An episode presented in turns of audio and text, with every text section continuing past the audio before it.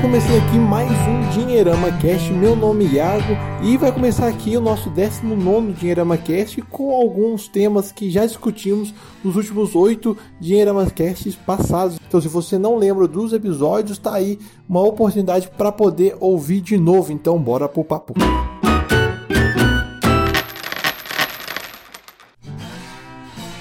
O Iago, esse assunto é legal porque tem muita gente que investe em fundos de investimento. Um brasileiro que tem conta em banco é, tradicional, né, os famosos bancões de varejo, etc. Muitos deles têm investimentos em fundos de investimento, aquilo que o gerente uma hora falou para ele que era legal investir e tal. E nem sempre sabe se aquele investimento que ele fez ou aquele fundo de investimento que ele escolheu é ou não é um bom produto, um bom, uma boa alternativa, uma boa escolha. Então é um assunto interessante, polêmico e tem outro aspecto dessa conversa que é bacana a gente dizer também, que dentro dos bancos de varejo existem bons fundos de investimento sim. Então esse é outro é, aspecto que muita gente é, às vezes não fala, quer dizer, a gente se prende muito no detalhe de que muitas vezes o gerente oferece um fundo de investimento que não é tão legal, ou alternativas de investimentos que não são tão boas para o cliente, mas existem bons fundos dentro dos bancos também, assim como existe hoje um universo de fundos de investimento disponíveis através de corretoras independentes, de gestores de empresas que são menores, mas que são mais especializadas. Então, acho que assim a gente já abre o nosso bate-papo também, é, falando para essas pessoas prestarem atenção, né, principalmente no que elas estão investindo. E a gente vai falar no bate-papo de hoje o que, que ela deve olhar, claro, para poder escolher melhor. Então, abri o alerta, né? Já fiz o spoiler de como é importante e a gente devagarzinho vai explicar essas, essas diferenças. Opa, e eu acho que começava perguntando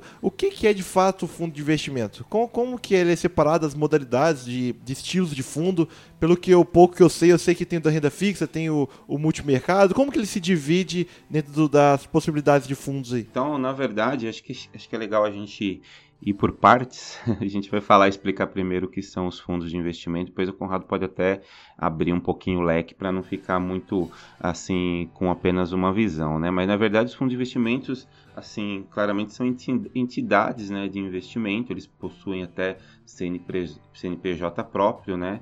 É, ele, na verdade, é como se fosse um, um, fundo, é, pode ser considerado como se fosse um condomínio de recursos. Né? Acho que, para simplificar, você coloca o seu dinheiro nesse fundo, mas não é o fundo que vai trazer o rendimento. Na verdade, o que vai trazer o rendimento né, são os investimentos que são chamados ativos ou produtos, né, onde o fundo coloca o seu dinheiro, né, que pode ser aí sim, aí, depois a gente vai falar um pouquinho dessa parte, né, que pode ser investimento em renda fixa ou renda variável. Né? Então, basicamente, é, a, a, definição clássica de fundos são isso. Eu acho que agora com relação aos tipos de fundo, Conrado pode complementar aí pra gente. Não, legal. O, o bacana de fundos de investimento é enxergar como uh, se fosse uma reunião de investidores, todo mundo que decidiu uh, investir uh, em determinados produtos e que se fossem fazer isso sozinhos, eles teriam que ter um capital muito grande, né, para diversificar, poder ter títulos, poder ter, enfim, ações, poder ter uma série de ativos ativos diferentes dentro da sua carteira. E aí o fundo de investimento, o que, que é? É uma equipe especializada que cotiza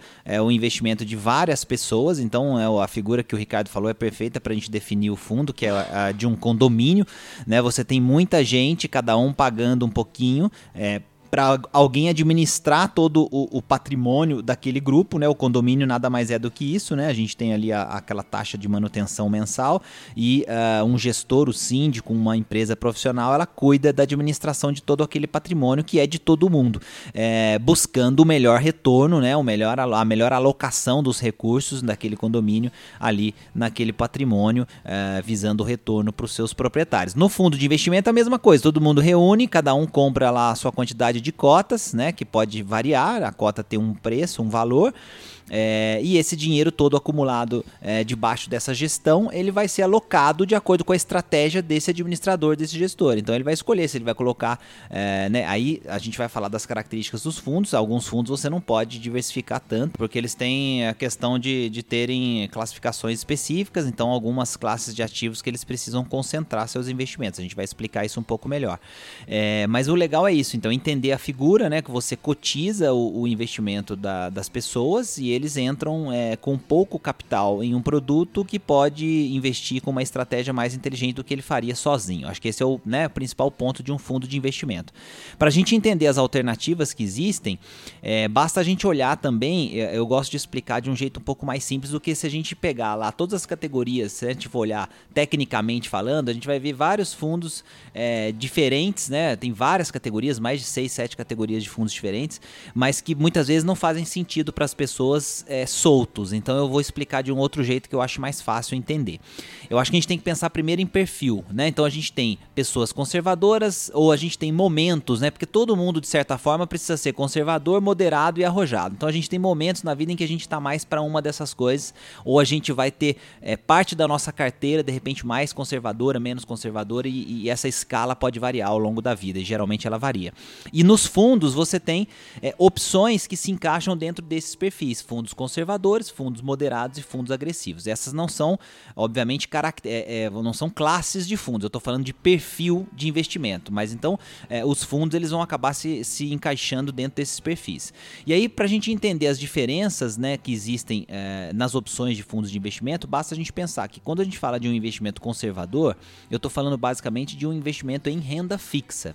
Então a gente tem os fundos de renda fixa, que podem ser fundos de curto prazo, podem ser fundos de longo prazo, é, podem ser fundos referenciados, é, pode ser fundos é, que têm é, títulos públicos atrelados à inflação, por exemplo. É, enfim, aí tem uma série de características que o fundo pode ter, mas eles investem em ativos conservadores. Então, eles vão buscar, por exemplo, vencer é, uma meta conservadora, como o CDI, por exemplo, que está sempre ali bem próximo é, da Selic. E aí entra uma outra característica interessante dos fundos, que é preciso dizer, né? um parênteses aqui. Geralmente, quando você investe em um fundo, você tem uma expectativa de retorno. Por quê? Porque o investidor não sabe o que esperar quando investe em um fundo de investimento. Então, o que, que o gestor oferece para ele lá naquele documento que é a lâmina do fundo, PDF, né? Que a gente vai falar também daqui a pouco, acho que merece um, um papo à parte. Ele mostra que uh, aquele, aquele fundo pretende vencer ou igualar um determinado índice do mercado. Pode ser o CDI, por exemplo, nesse exemplo que a gente está falando. Então, isso dá uma, uma, de certa forma, dá um norte para o investidor de entender que quando ele entrar naquele fundo de investimento, a ideia é que ele tenha pelo menos aquele retorno ou que ele vença aquele indicador específico. Então, isso que é um ponto, um parênteses importante. Falamos do fundo de renda fixa como sendo conservadores. Aí a gente tem fundos multimercado, por exemplo, que podem ser tanto mais conservadores com menos uh, uh, volatilidade, como mais arrojados, porque como ele é multimercado, ele pode investir em praticamente tudo. Essa alocação fica é, praticamente livre para ele investir. E aí você tem uma classificação específica para os fundos de ações, em que você tem que ter 60 97% do patrimônio do fundo é, obrigatoriamente em ações, quer dizer, no mercado é, de ações. Então esse fundo já é um fundo com uma característica claramente mais arrojada, né, especificamente no fundo de ações. E aí a gente tem, por exemplo, outras alternativas, os fundos cambiais, né, que são fundos é, em que você, é, na verdade, está buscando se proteger eventualmente de variações muito grandes é, no valor da moeda local, e aí você usa não necessariamente como investimento, mas como proteção. Quer dizer, você vai fazer outros investimentos e vai ter um pouco no fundo cambial, porque se acontecer uma crise, alguma coisa, o real se desvalorizar, etc., o seu fundo cambial vai, se, vai subir, você protege uma eventual perda em outro canto com uh, um investimento em fundo cambial. Eu geralmente não recomendo um fundo cambial como investimento, eu gosto de moeda como proteção. Isso é uma opinião do Navarro, pode ser que outros investidores, outras pessoas tenham, claro, é, uma opinião é, diferente. E aí a gente tem um fundo interessante também, que é conservador e que eu acho que é bacana as pessoas pesquisarem, eu gosto muito, que são os fundos de debêntures incentivadas. Né? Eles estão classificados ali dentro da, da renda fixa privada, são fundos que compram títulos de dívida é, de boas empresas e eles são interessantes porque eles têm um retorno é, bem é, acima do CDI, geralmente, a gente está falando aí de fundos que variam entre 110% a 140% do CDI, e são isentos de imposto de renda, porque são de debêntures incentivadas. Então, esses fundos são interessantes porque eles entregam a relativa segurança, são várias empresas dentro da carteira, você não está é, concentrado em uma debenture só, então você não está concentrado em um risco de uma empresa só, tem, são várias debentures, e você tem é, rentabilidade isenta de imposto de renda e liquidez liquidez geralmente de 30 dias, 30 e poucos dias. Quer dizer, quando você compra uma debênture direto, imagina que você fosse comprar uma debênture direto. Você ia comprar uma debênture com vencimento de 10 anos. A sua liquidez seria 10 anos. Você poderia até vender antecipadamente, claro, mas a liquidez uh, uh, no momento da compra seria de 10 anos. Um fundo de debênture incentivado, você pode tirar o seu dinheiro é, com 30 dias. Então, além de você diversificar várias empresas com capital menor, você tem uma liquidez mais interessante em relação à debenture é, por si só. Então, acho que esse é um exemplo é, que dá para pesquisar bastante. De certa forma, a gente falou daqueles que são principais. Como eu falei, existem outros tipos de fundos, né, mas eu acho que para nossa discussão aqui, a gente precisa sempre é, casar a, a, as opções com os perfis dos investidores que estão ouvindo a gente, porque no fundo a, as escolhas têm que ter é, é, realmente é, relação com quem a pessoa pessoa é e como ela investe. Quer dizer, não adianta você falar para a pessoa, olha, agora o momento é de bolsa, então vamos todo mundo investir em bons fundos de ações. Tá, você não tem reserva de emergência, você não se preocupou com outros investimentos, você vai arriscar tudo num fundo é, de ações que tem uma liquidez, sei lá, de 30, 60 dias ou mais. E aí, se você tiver um problema no meio do caminho, ou se a bolsa eventualmente oscilar demais, você precisa resgatar antes, você vai tirar com prejuízo. Quer dizer, então não faz sentido. Nós temos que pensar sempre né, os, os passos da vida. Você vai ser conservador, moderado arrojado, dependendo da situação. E os fundos fundos, você vai encontrar fundos de investimento para cada uma dessas, para cada um desses momentos, para cada um desses comportamentos. Eu acho, Conrado, que vale a pena destacar mais duas modalidades, você mais dois tipos, na verdade. Você comentou bem que tem o renda fixa e o de ações, mas tem o multimercado também, que é aquele que faz um mix né, do, dos, desses tipos de ativos e de repente faz sentido dentro da estratégia das pessoas né, de, de alocação de recursos de carteira, inclusive também um outro que é bem conhecido nosso, que é o dos fundos imobiliários. Então acho que são dois aí que estão na na, na prateleira e à disposição de muita gente, basta procurar e aí acertar a estratégia aí dentro do perfil e tudo mais. Aliás, que fundos imobiliários tem um podcast inteiro que a gente já gravou aqui falando sobre, caso você tiver interesse de entender mais.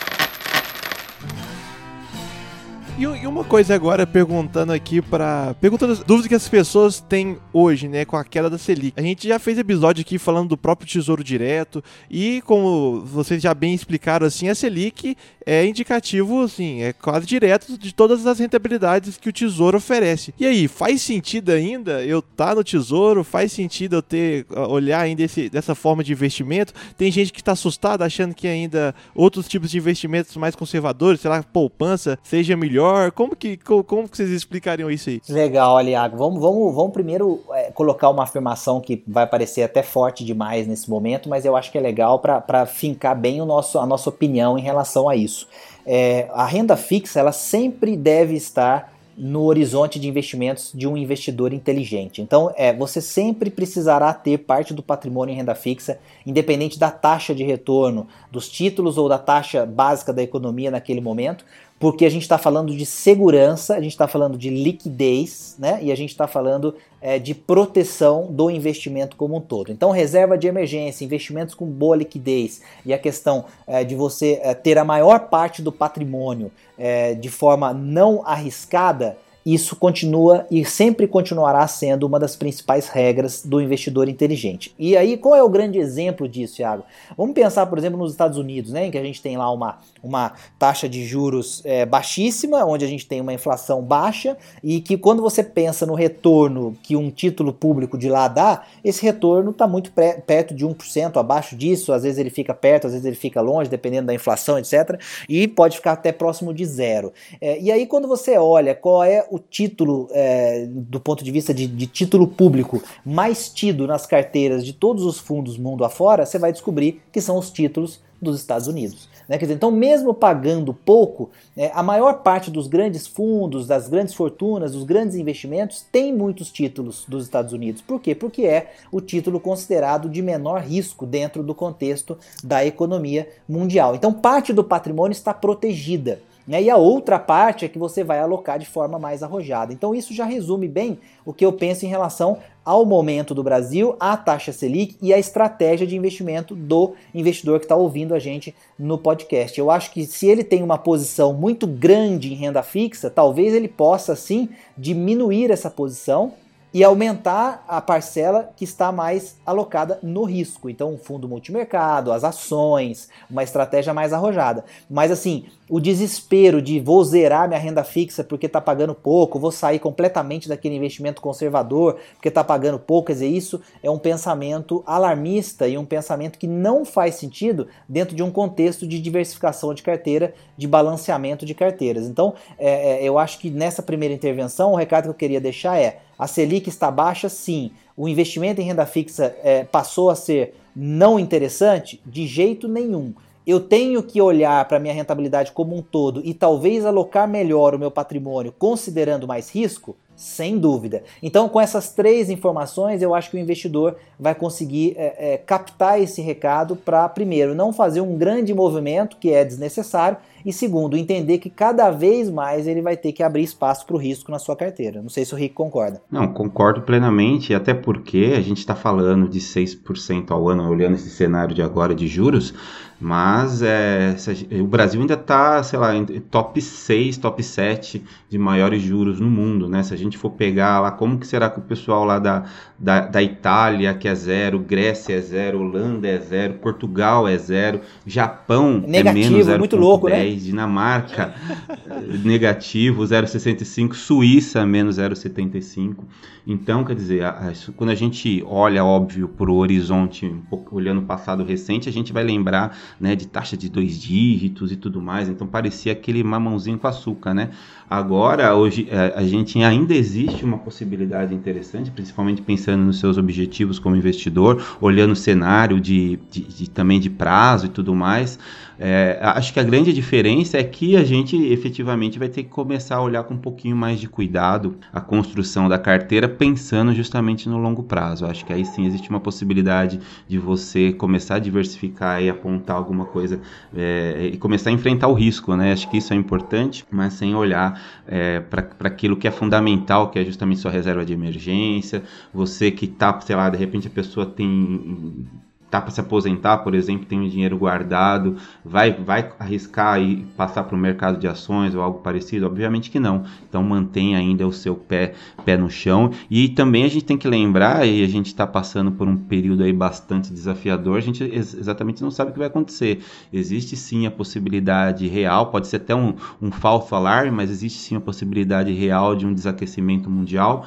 Então manter esse seu pezinho no chão bem fincado e manter a cautela é fundamental nesse momento E, e o, o, Rick, você comentou algo, Iago, vou, vou, vou devolver para você, mas olha que coisa curiosa, né? O Rick falou de uma recessão mundial que poderia ser de grandes proporções, enfim, tem gente meio que to até torcendo para isso, né? Até para poder é, sim, jogar sim, a culpa é. no Trump, né, Rick? A gente fala sempre isso, né?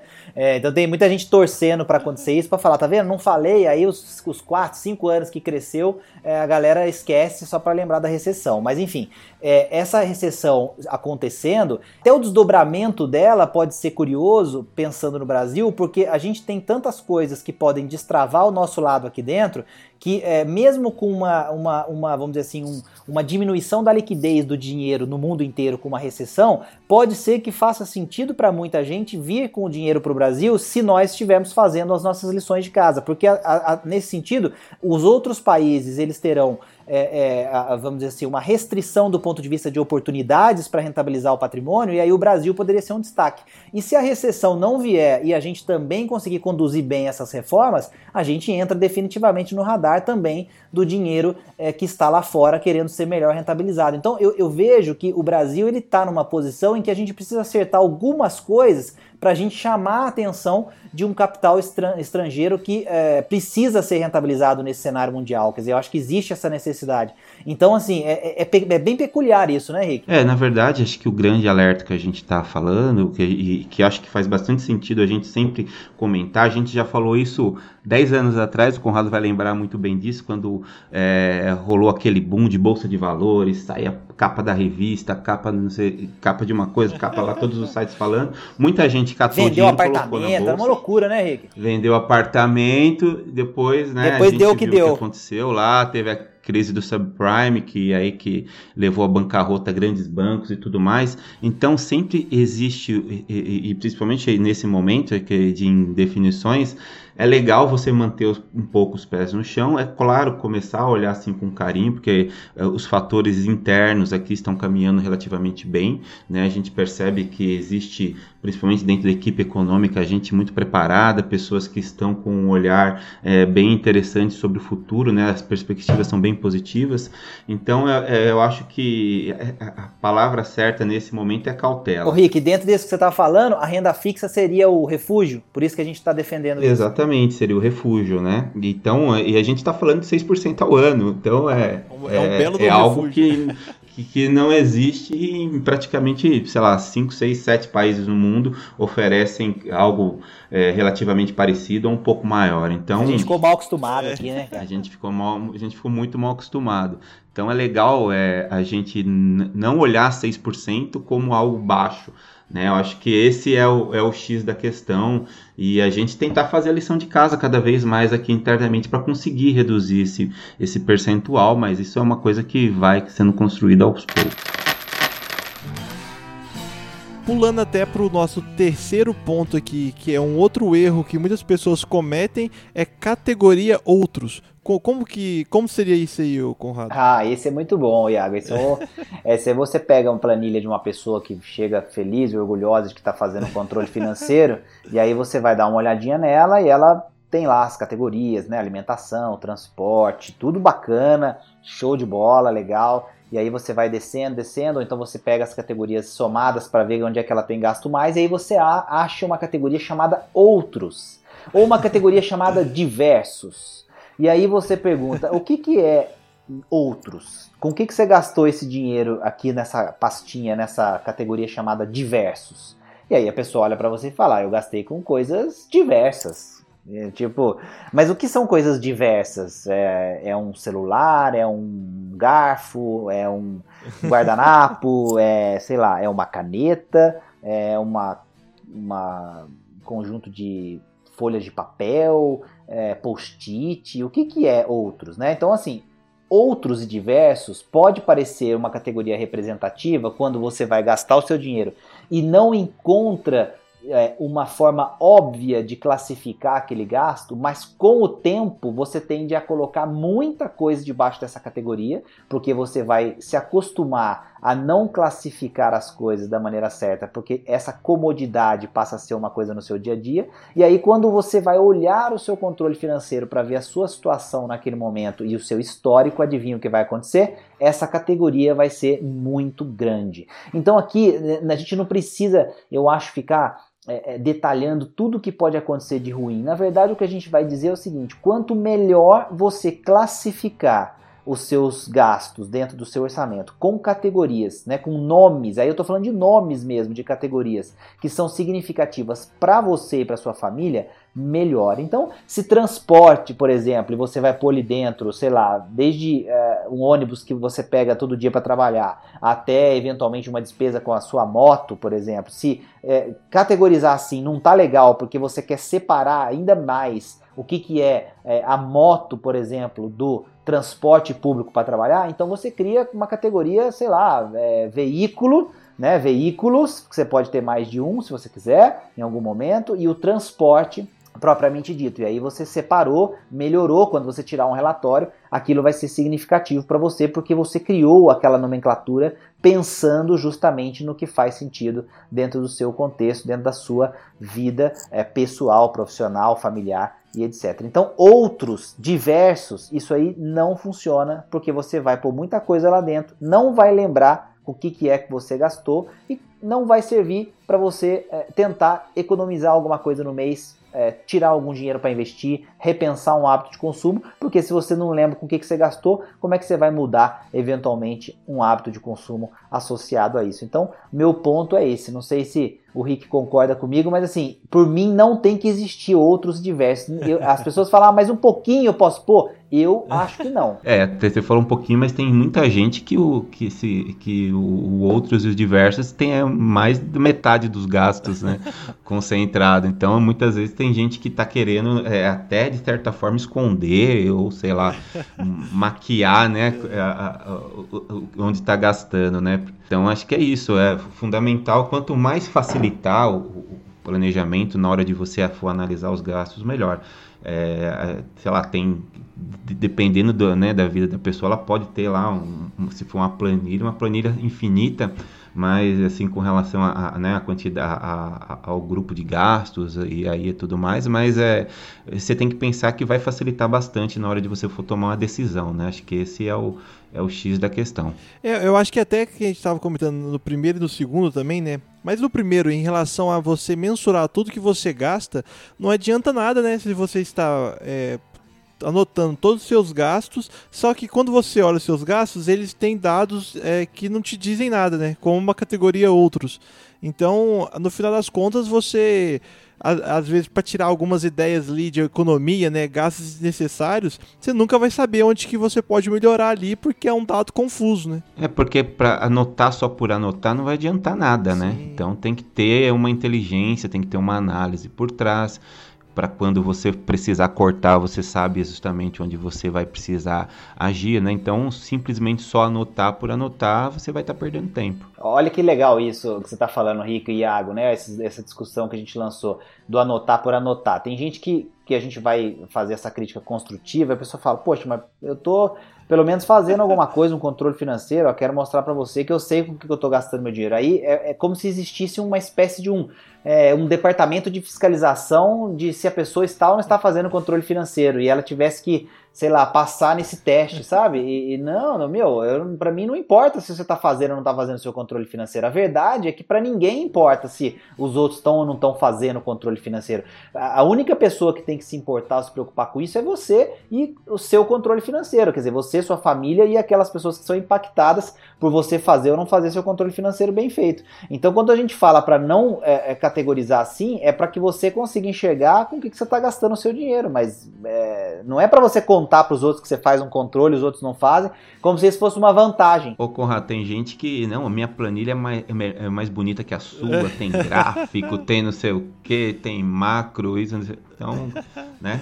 Calma, gente. A minha mãe, por exemplo, anota tudo num caderninho dentro da bolsa dela e a letra dela só ela entende. Rapaz, e ela tem dinheiro, o dinheiro sobra. Então, assim, se é um aplicativo, uma planilha, um papel de pão, meu, não interessa. Agora, se você estiver fazendo só para falar para os outros que você faz, amigo, então esquece, volta tudo, stop no podcast e vai lá no play de novo no comecinho que a gente falou um monte de coisa que você precisa ouvir antes de chegar aqui. É, fazer, fazer só, só porque tá bonito, né, tá na moda, na verdade tem que fazer por você, né? Como qualquer outra atividade, disciplina aí que, que muda a nossa vida, né? Ah, Iagão, mas aí a galera vai lá no parque, meu amigo, para dar aquela corridinha e aí pede pro amigo tirar foto, é. molhou, molhou com a, com a água do bebedouro para parecer que tá suado.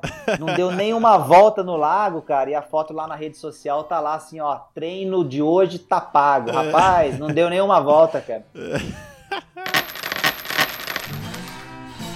E, e, depois de conversar com todas as pessoas que vocês já conversaram né, em relação ao investimento, quais, quais são os maiores medos que essas pessoas têm em começar? É, que vocês lembram que às vezes é até legal de comentar aqui no programa? Eu acho que o primeiro medo é aquele de é, não ser capaz de conseguir fazer o seu dinheiro sobrar a ponto de investir ou de não ser capaz de tirar o dinheiro da frente e viver com o que resta. Eu acho que tem esse medo assim de poxa, mas eu ganho tão pouco, se eu tirar esse dinheiro agora e investir, eu acho que as coisas não vão dar certo no resto do meu mês. Eu acho que esse é um primeiro tabu, um primeiro medo é, que é bastante é, comum e ele é bastante paralisante também. As pessoas costumam é, realmente empacar diante desse medo e, e, aí criam aquelas desculpas, aquelas justificativas que nós falamos no começo do nosso bate-papo, é, que são aquelas tipo, ah, vou esperar fazer um pouquinho de hora extra, que aí entra um dinheirinho a mais, quando eu receber um salário melhor eu mexo, é, ou então quando acontecer isso, isso e aquilo, aí eu começo, quer dizer, então isso faz parte desse medo de começar, porque existe um medo de não conseguir dar conta depois de ter feito essa escolha. Eu acho que esse é um primeiro tabu. É, um segundo tabu importante é que é, a gente tem é, também um medo de que é, é, esse efeito da educação financeira não seja um efeito duradouro. E aí a gente tende a, a achar que é, é, o uso desse processo de guardar e, e pensar em objetivos, em, em fazer, a, a, a digamos, o que é o, o, aspecto prático da educação financeira, só faz sentido quando eu tiver realmente de fato um objetivo que seja muito é, forte. E aí é aquela coisa mais ou menos assim, né? Quando é, o casal decide é, realizar o seu casamento, anunciar a data do casamento e se planejar para aquele momento, aí esse, esse objetivo é tão forte ou forte o suficiente que a educação financeira passa a fazer sentido, mas como se ela tivesse um prazo de validade. Né? Então eles vão é, conseguir colocar em prática é, a, a, educação financeira, guardar dinheiro, deixar de gastar com algumas coisas, adiar eventualmente uma gratificação ali, uma compra instantânea, alguma coisa que estavam pensando em fazer, porque esse dinheiro vai fazer falta para aquela meta. Mas aí depois que se casam, é, demora de novo para encontrar alguma coisa que vai gerar essa motivação. E aí a educação financeira desaparece do dia a dia é, como se ela não fosse importante ali. Então eu acho que esse é um outro tabu, né? Não é exatamente um medo, mas assim, é um tabu porque parece que é uma ferramenta para eu usar quando eu precisar, né? Como se fosse assim, né, um martelo, alguma coisa que você quando for precisar usar para pregar um prego na parede, você vai usar o martelo, depois você guarda e não precisa mais dele, mas ele está ali naquele armário, né? Educação financeira não pode ser isso, né? Ela tem que ser algo que você vai fazer no dia a dia. É até legal essa pergunta do Iago, porque a gente percebe que tem assim medos e situações diferentes dependendo até da, sei lá, da faixa etária das pessoas, porque sei lá, a gente conversando com as pessoas mais velhas que estavam que pegaram aquele período de, de hiperinflação e tudo mais, tinha que gastar rapidamente o dinheiro, então não tinha muito espaço. Né? É, falar de poupar naquela época era até algo meio que absurdo, porque a pessoa tinha que gastar o mais rápido possível o dinheiro né? E, e, e, com isso, quando você vai conversar com essas pessoas hoje, o que ela tem na cabeça de guardar dinheiro, no máximo é na caderneta de poupança e, e também tem essa ideia de se sobrar, se sobrar, quer dizer, era uma dificuldade muito maior. Para aquele tempo, essa pessoa trouxe essa herança, né? Essa herança no decorrer do tempo. Então, hoje em dia, existe uma série de possibilidades interessantes é, fintechs como a DIN fazendo um trabalho fundamental e possibilitando para essas pessoas quebrar essa barreira. O pessoal mais jovem já está mais. é, é, é, muito mais fácil de você mostrar e você criar um hábito a partir do atual momento do país né, e das possibilidades que existem hoje de você poupar muito facilmente. É, e a internet está aí para facilitar todo esse trabalho. Então, eu acho que o fundamental com relação ao medo é não ter justamente o, o, receio de experimentar essas questões novas e não se fechar para esse novo país, né, para esse novo mundo que na verdade que existe e a questão financeira está muito mais democratizada, está muito mais fácil, você não precisa de valores tão altos para começar a investir em produtos realmente bons. É, eu acho que até de novo defendendo um pouco os apps, mas como surgiram tantos apps de assinatura, quanto também surgiram apps que te ajudam a investir, incluindo até a nossa grande parceira, né, a DIN, que é um aplicativo onde que você não, você na verdade você está juntando dinheiro em vez de você estar pagando uma está pagando aí um plano de assinatura. Então, realmente também tem esse lado bom aí, né? Exatamente. É, é, o ponto é esse, né? Do mesmo jeito que existem ferramentas e aplicativos e coisas que você assina que tiram dinheiro do seu bolso, existem outras que você pode guardar dinheiro, né, Iago? Acho que esse é o, é, então. esse é o ponto, né? E, e assim, do, e também existem aquelas gratuitas que são, são muito boas também, ou que eventualmente são no formato freemium, né? Que você tem ali uma série de funcionalidades que atendem, que são de graça, algumas você compra, mas você não precisa ficar necessariamente assum, a, a, assinando todo mês, então você é, né, eventualmente compra um pacote, alguma coisa e usa, é, e depois você é, eventualmente para de pagar. Então, é, assim, o, o, ponto, né, que a gente não quer, de novo, eu, não, eu acho que é importante frisar isso, né, não é, é que é, o movimento precise mudar do ponto de vista de aplicativos e oferta de aplicativos interessantes a custos baixos, porque eu acho que isso é fantástico. Eu acho que o grande apelo, por exemplo, é, do Netflix foi justamente esse, né, de entregar muito conteúdo a um, a um valor é, como se fosse, por exemplo, de um aluguel de, sei lá, talvez 4, três DVDs dentro de um mês, né? Quando é, como era no modelo de aluguel de, de DVDs no sim, passado. Então você pode ver muito mais coisas do que você é, via antigamente com o mesmo valor. Mas a questão é, eu estou pagando todo mês e muitas vezes eu estou pagando não estou assistindo, né? Quer dizer, né? A gente parte do princípio sim. de que eu tô, é, eu tenho a possibilidade de assistir, sei lá, mais de de mil títulos, né, Rick? Mas não tô vendo nenhum. É até humanamente impossível, né, pensar que alguém assistiria todo o conteúdo que que existe, né, no Netflix. Não, e, e o lance é, ou, né? Ou veria, né, ou veria tudo que tem, na, sei lá, no É, o lance é, a gente não vai ver mesmo tudo, né? O apelo ah, é. é esse para que a gente saiba que ali existe um acervo incrível de coisas, mas a gente também, obviamente, sabe que não vai conseguir assistir tudo, mas tem valor, porque você está pagando um, um, preço, né, bem razoável, muito honesto para ter muito conteúdo. Uh, o lance é esse, né? Eu estou usando de fato, né? Eu estou usando com frequência, estou aproveitando. E aí, quando a gente fala talvez de Netflix, de ferramentas como Spotify, as pessoas vão responder que sim, é, são, são exemplos mais óbvios, né? Mas você tem outros que às vezes estão ali que você usou, como o Iago falou, no caso dele, na República não foi tão óbvio assim, porque eles assistiam, sei lá, uma vez por ano, assim, muito, mas era naquele mês, depois eles assistiam nada praticamente. Então era um dinheiro que estava sendo jogado fora, né? Mesmo que fosse pouco dinheiro. Então acho que o ponto é esse, né? O a tecnologia é excelente é, mas ela representa riscos dentro do orçamento financeiro na medida em que ela facilita demais a contratação e o uso de serviços pagos.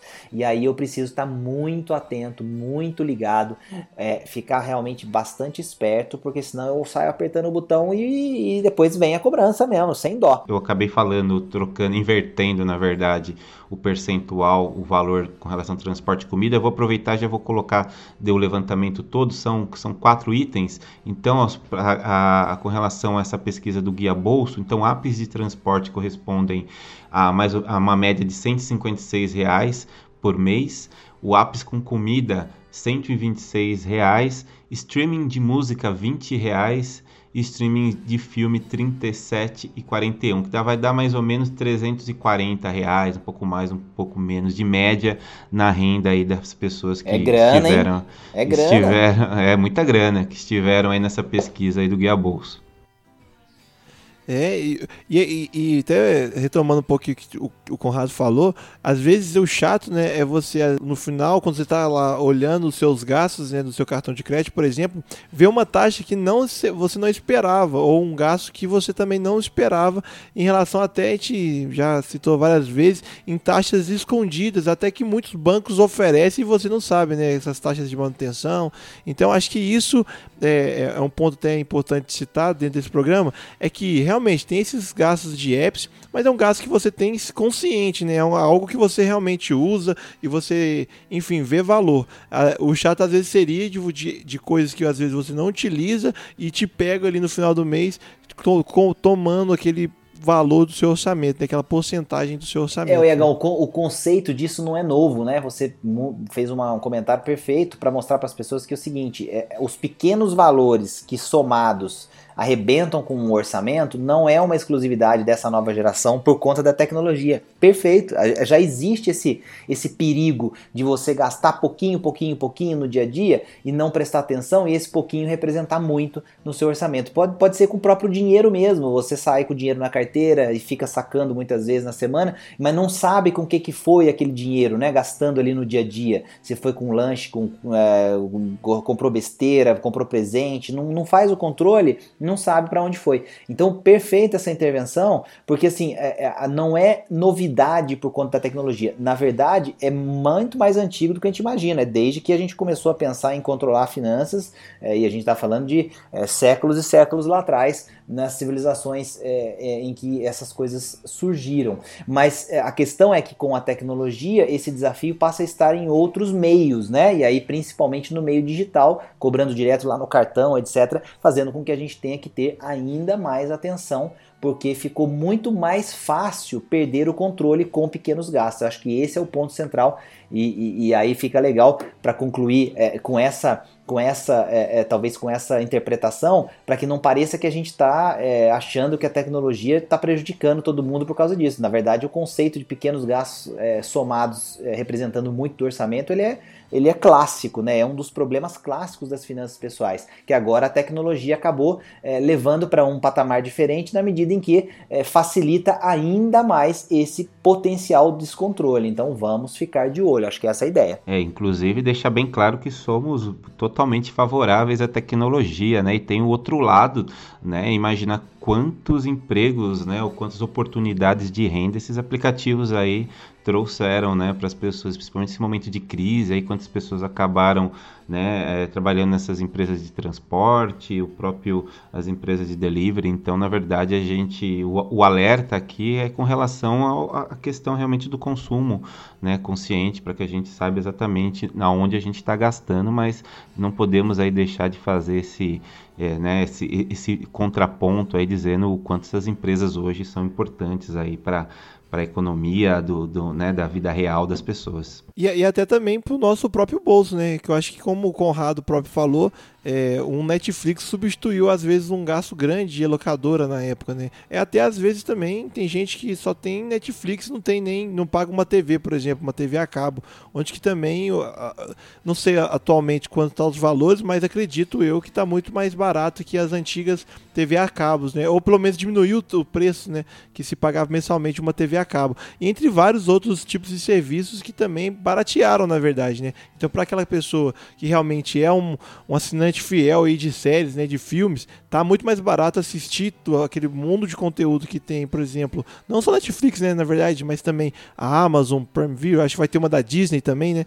Enfim, vai ter tem muito tem muito conteúdo guardado por um preço muito mais acessível do que se fosse se você fosse olhar, sei lá, 10 é, anos atrás que não tinha toda essa facilidade. Então, na verdade, ela veio também como uma, uma, um apelo grande né, de, em relação a economizar em, em certos serviços, mas também é o que, o que na verdade tema do programa né, é a questão da facilidade de você adquirir um gasto novo no seu orçamento sem muito pensar, né? Porque às vezes é muito rápido e fácil você fazer um eh, concluir uma compra. Então é, é mais por este lado do que pelo, pelo, pelo valor das coisas em si, né? Pelo preço que você está pagando. Perfeito, perfeito. E vai ser cada vez mais fácil, Agão. É um, isso que eu falei que é um caminho sem volta. Então a gente vai ter uma explosão de novos serviços, cada vez coisas mais legais para a gente fazer usando um tablet, um smartphone e etc. Cada vez mais aplicativos incríveis, soluções fantásticas e coisas que realmente trazem valor, que são excelentes e que a gente vai querer usar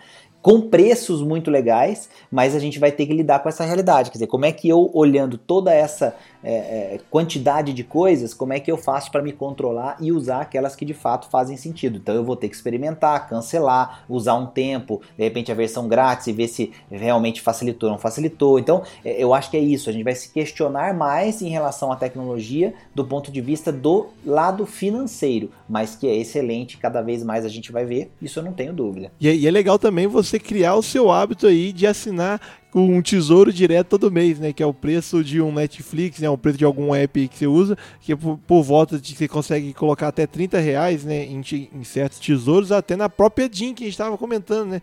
Então criar esse hábito de criar o seu próprio gasto mensal em relação a esses pequenos gastos, colocando sempre um dinheirinho que sobra nesses aplicativos que vai que no final do mês, em vez de você ver que tem 10% do seu orçamento gasto em app, na verdade você está juntando 10% do pouco que sobra do seu dinheiro durante o dia em apps, você ver. Então, criando esse efeito contrário. É, isso aí. Vamos criar uma assinatura é, bem, da né? riqueza. Vamos, vamos, guardar dinheiro assinando alguma coisa. É, assinatura da riqueza. Boa, Rick, gostei.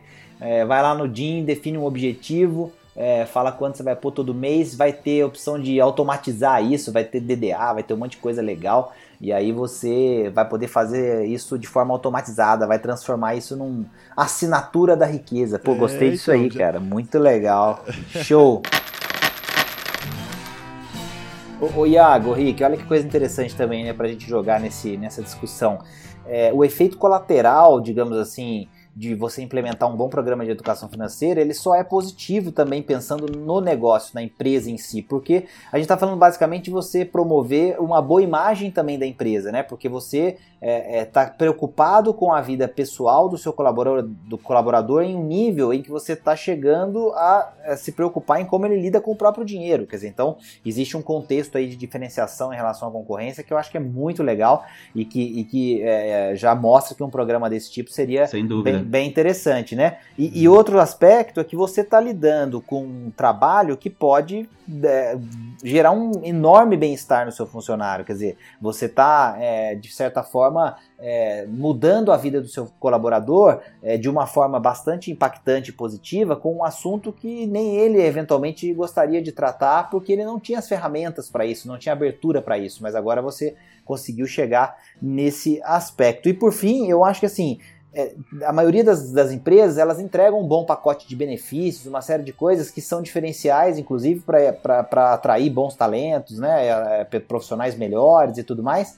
É, por que não oferecer também uma maneira dessas pessoas entenderem a, a verdade sobre esses benefícios e administrarem melhor esses benefícios? E isso está dentro de um programa de educação financeira também. Quer dizer, então, quanto ele recebe, por exemplo, de vale alimentação, vale transporte, ele tem uma previdência complementar, quer dizer, tem uma série de coisas que, bem compreendidas e bem trabalhadas, podem realmente mostrar que a empresa, além de ter benefícios muito interessantes em relação aos seus concorrentes, também se preocupa em como essas pessoas usam esses benefícios. Então, é, é assim, é, é, a gente que já trabalhou, já, já criou vários programas é, é, de educação financeira para empresas de tamanhos diferentes, nós podemos perceber isso na prática, né? Assim, a, a, o resultado ele é muito positivo para o colaborador, o que é bastante óbvio, mas ele traz um retorno muito interessante para a empresa porque ela está realmente atuando em um dos grandes problemas problemas que os seus profissionais têm e que muitas vezes eles não têm a, alternativa de, de, de enfrentar é, sem ajuda de profissionais. Então, é, não tem efeito colateral negativo, né, Rick? Não, e agora mais do que nunca, né? Com a reforma da Previdência, as pessoas vão precisar trabalhar mais por mais tempo,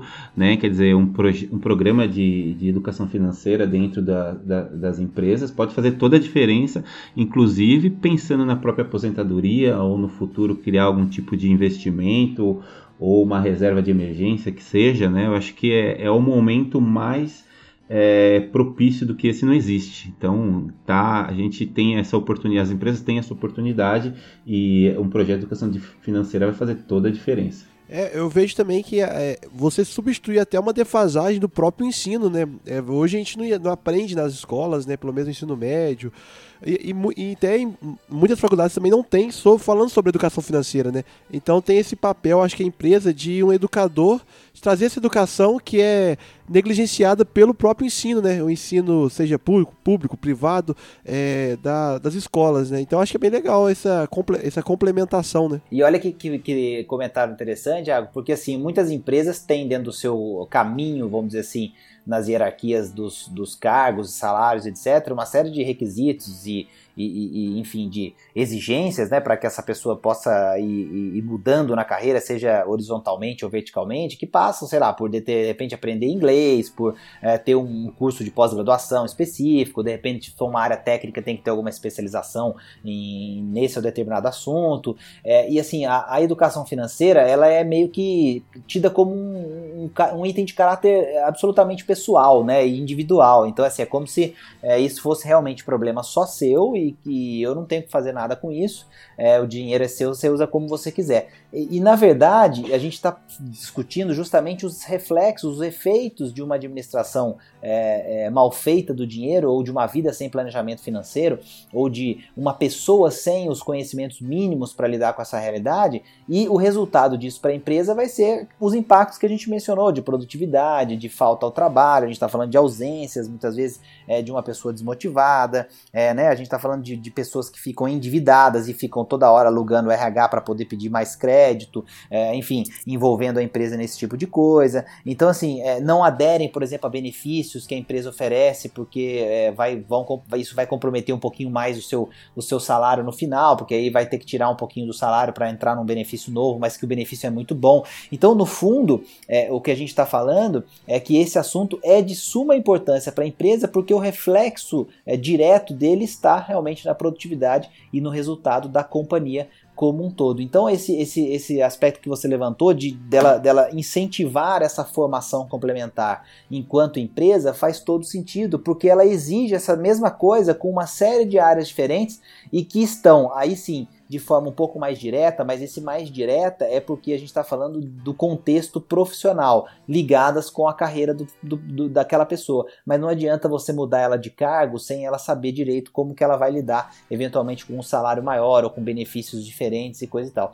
Então, assim, é, é de novo eu defendo que o, o caminho para que você crie esse é, vamos dizer, essa via de mão dupla de sustentabilidade aí do negócio poder crescer e o profissional poder crescer junto com a empresa, passa por alguém ter que se preocupar mais com o lado do planejamento financeiro. E a empresa pode cumprir esse papel e a gente percebe que ela entende que isso é importante, o profissional entende que é importante, mas ainda não existe um investimento é, tão é, elevado e tão constante em programas de educação financeira dentro das empresas. E é até engraçado porque se a gente for ver, a maioria das pessoas passa a maior parte do tempo né, trabalhando. A gente até brinca que tem uma família no trabalho e uma família em casa, né? Então acaba sendo até para quem está próximo, assim, muito fácil, né, de identificar quando alguém está com algum problema, né, não necessariamente financeiro, mas também financeiro. E é muito fácil desse problema financeiro começar a influenciar no ambiente, né? A gente não está nem falando no desempenho, mas no ambiente de todo o grupo, a pessoa acaba ficando mais arredia, enfim, as pessoas que estão ao redor acabam percebendo isso.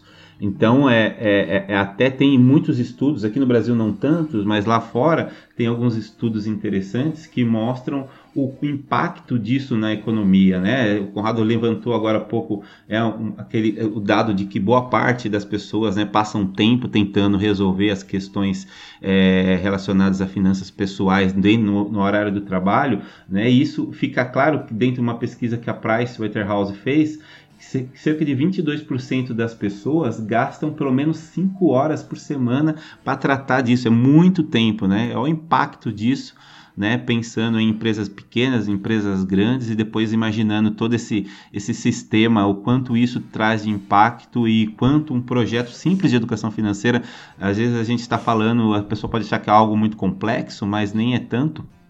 Né? O, quanto, o quanto esse benefício poderia fazer a diferença.